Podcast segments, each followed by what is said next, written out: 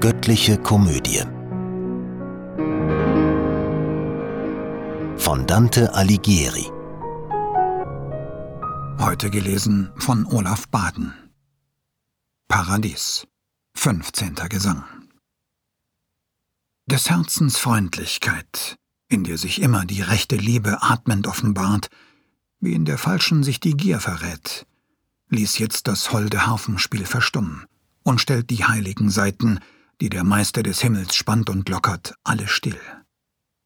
Wie sollte gute Bitte nicht erhört sein bei diesen Wesen, die einmütig schwiegen, nur um mich zu ermutigen in der Bitte?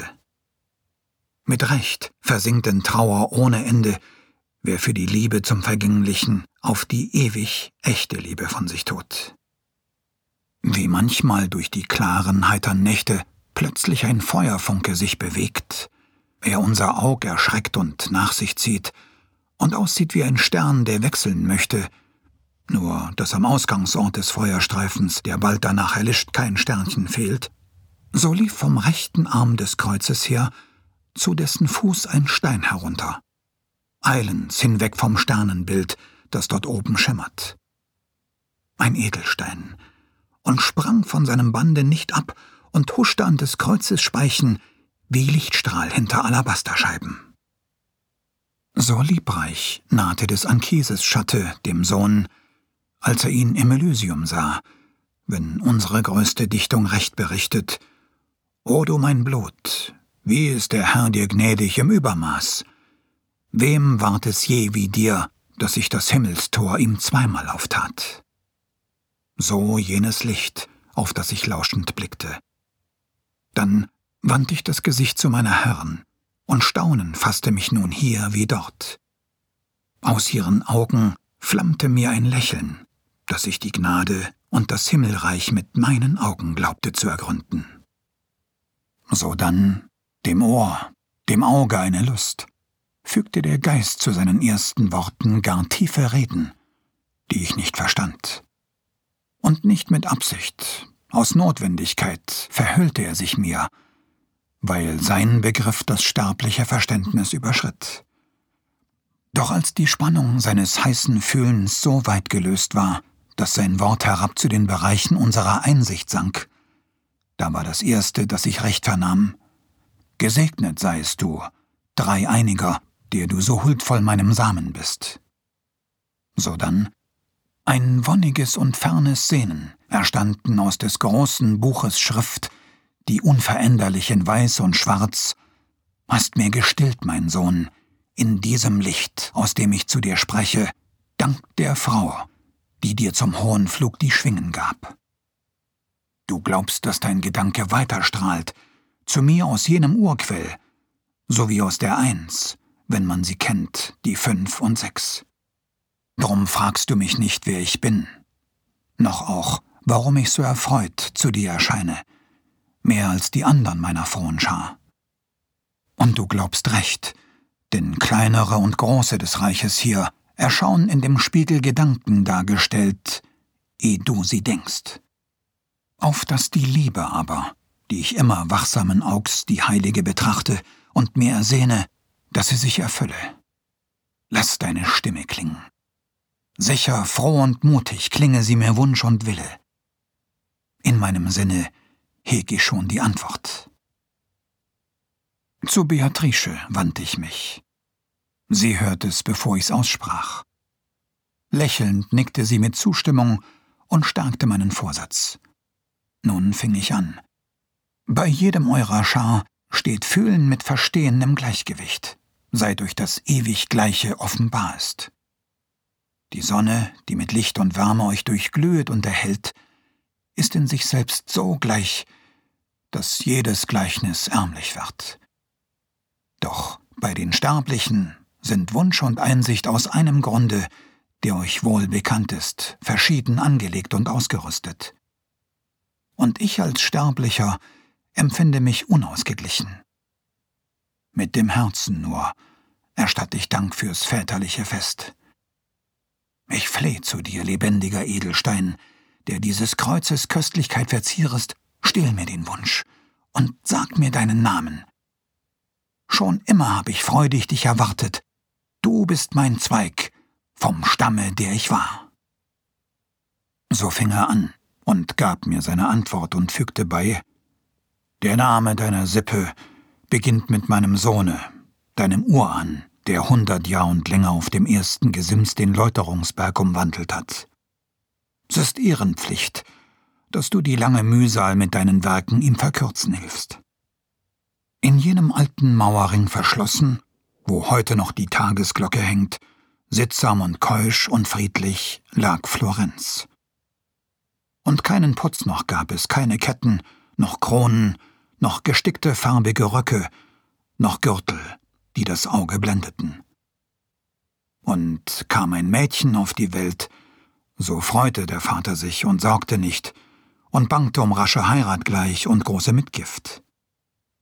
Kein leerer Prunksaal gähnte in den Häusern. Sardanapalisches Leben war noch nicht in glänzende Gemächer eingezogen. Noch war die Herrlichkeit der Stadt am Tiber von eurer Stadt nicht übertroffen. Aber nur umso tiefer wird für euch der Sturz. Den edlen Bellincioni sah ich noch mit Ledergürtel und mit Knochenspange, und ohne Schminke kam sein Weib vom Spiegel. Mit rauem Fell begnügten sich die Großen, so sah ich noch den Nerle und den Vecchio, beim Rocken und bei der Spindel ihre Frauen. Wohl ihnen, denn zu Hause blieb ihr Gatte, zog nicht nach Frankreich des Gewinns halber, und wo die Wiege stand, war auch das Grab. Die Mutter wachte an des Kindes Bettlein, und lallend, spielend mit der lieben Sprache der Kinderlein, beruhigte sie die Kleinen. Oder vom Rocken drehte sie ihr Fädchen und fabulierte mit den jungen Leuten von Troja und von Fiesole und Rom. So selten waren jener Zeit die Schlechten, wie heut Cornelia und Cencinato inmitten der Ciangellas Saltarellos. So friedlich und so schön und traulich war das Leben in der Bürgerschaft. So lieb die Heimat, die mich aufnahm, da die Mutter Maria sich empfehlend mich gebar. In eurer alten Taufkapelle ward ich ein Christ. Und Cacciaguida hieß man mich. Moronto, Eliseo meine Brüder. Mein Weib, von ihr stammt dein Familienname, kam aus dem Tal des Po zu uns gezogen. Dann folgte ich im Heer dem Kaiser Konrad, und da ich tapfer seine Gunst erwarb, umgürtete er als seinen Ritter mich. Ich kämpfte unter ihm gegen die Bosheit des Heidentums, das durch die Schuld des Hirten sich anmaßt, was zu Recht doch euch gehört. Durch jenes schnöde Volk wurde ich gelöst, aus Banden unserer trügerischen Welt, darin so manche Seele sich verbuhlt, und fand als Märtyrer den Frieden hier.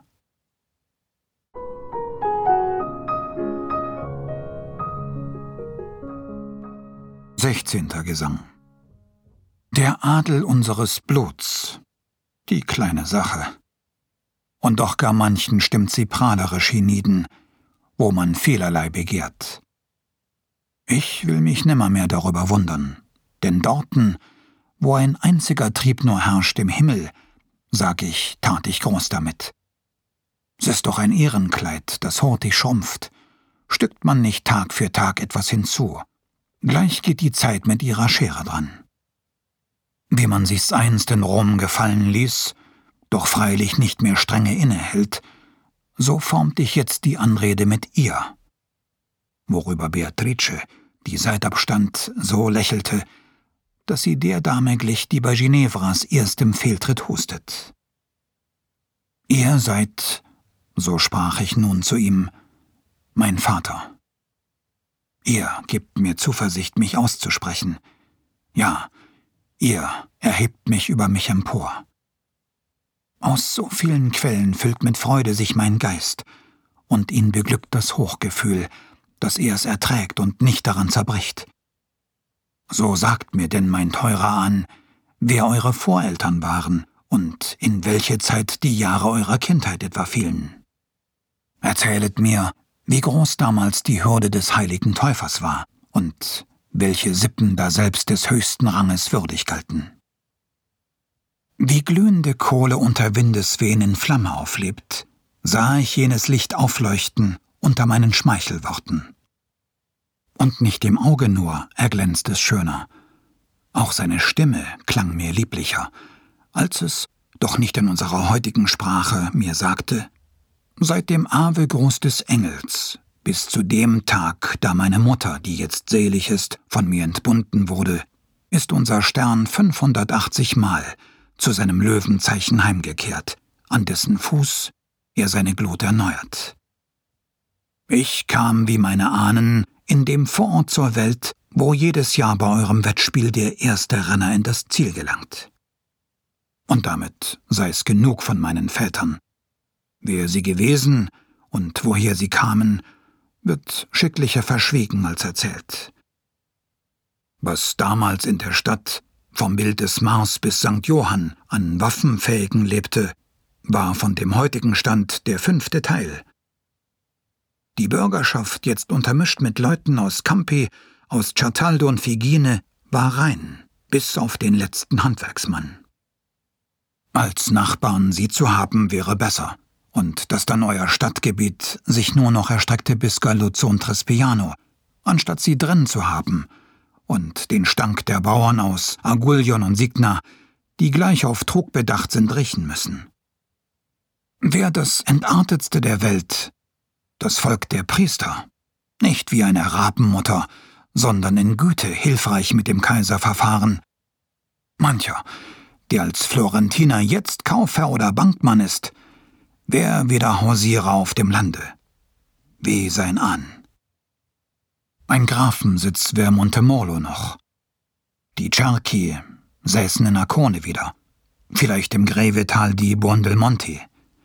Noch immer war die Mischung der Personen der Anfang alles bürgerlichen Schadens, wie wirre Speise für den Körper ist. Und schneller als ein blindes Lämmlein kommt ein blinder Stier zu Fall, und besser schneidet man oft mit einem Schwert, anstatt mit fünfen. Schau an, wie Luni und wie Urbisalia verfallen sind, und wie jetzt Senigallia und Chiusi in derselben Weise schwinden, so kann's dich nicht mehr überraschen, wenn du von Geschlechtern hörst, die untergehen, da große Städte gar ihr Ende finden. Ist allem doch, was euch gehört, der Tod bestimmt. Wie euch. Nur merkt man's manchmal nicht, weil's lange währt und euer Leben kurz ist. Und wie des Mondes ruhelose Wirkung mit Flut und Ebbe an den Küsten schaltet, so treibt's mit eurem Florenz Fortuna. Du brauchst dich also nicht so sehr zu wundern, wenn ich von großen Florentinern dir erzähle, deren Ruhm die Zeit verwischt hat. Ich sah die Ugi, Catellini, Gresci, Filippi, Alberici und Ormani, sah sie berühmt und doch im Sinken schon, und sah durch Größe wie durch Alter ragend die Häuser der Sanella und der Arca, Ardinghi, Soldanieri und Posticchi. Am Tor wo eben jetzt sich eine Last von neuem Treubruch anhäuft, drückend schwer, so dass es bald nicht mehr zu tragen ist, saßen die Ravignani, hohe Ahnen des Grafen Guido und der anderen all, die Bellinciones edlen Namen führen. Der Herr von Pressa wusste damals schon, wie sie's regiert. Und der von Galigaio trug schon das Ritterschwert mit goldenem Griff, das Pigli-Wappen hatte hohe Geltung. Sacchetti, Giocchi, Fifanti, Barucci und Galli. Und die Scheffelbrüder auch. Schon stattlich damals war der Stamm Calfucci. Und schon zu hohen Ämtern beigezogen sah man die Sizzi und die Arigucci. Wie herrlich sah ich die durch ihren Hochmut hernach zerstörten, und die goldenen Kugeln erglänzten in Florenz bei jeder Großtat.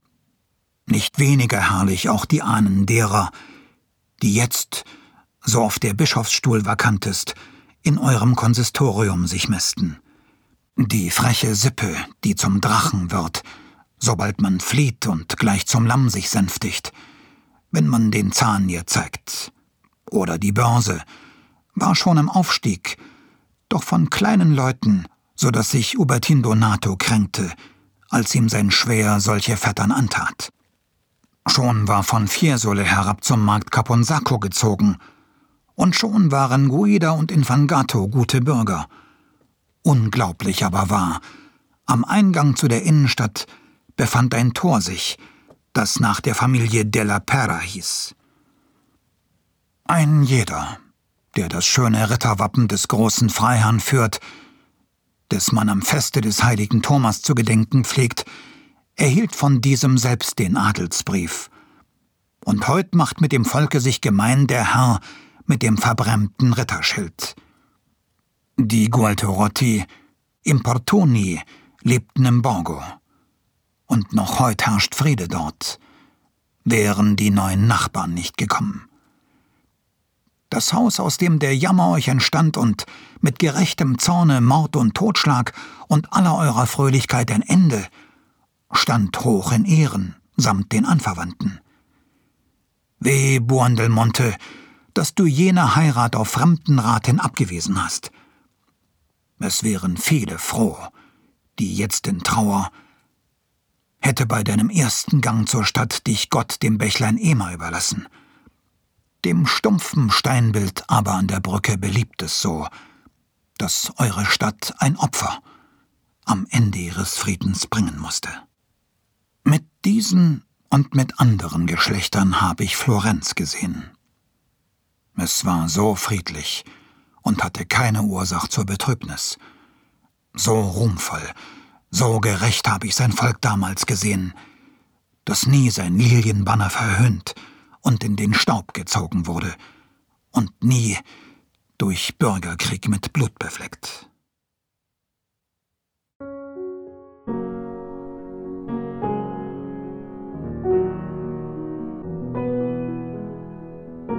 Diese Hörreihe unterstützt die Initiative Solidarität stimmt e.V.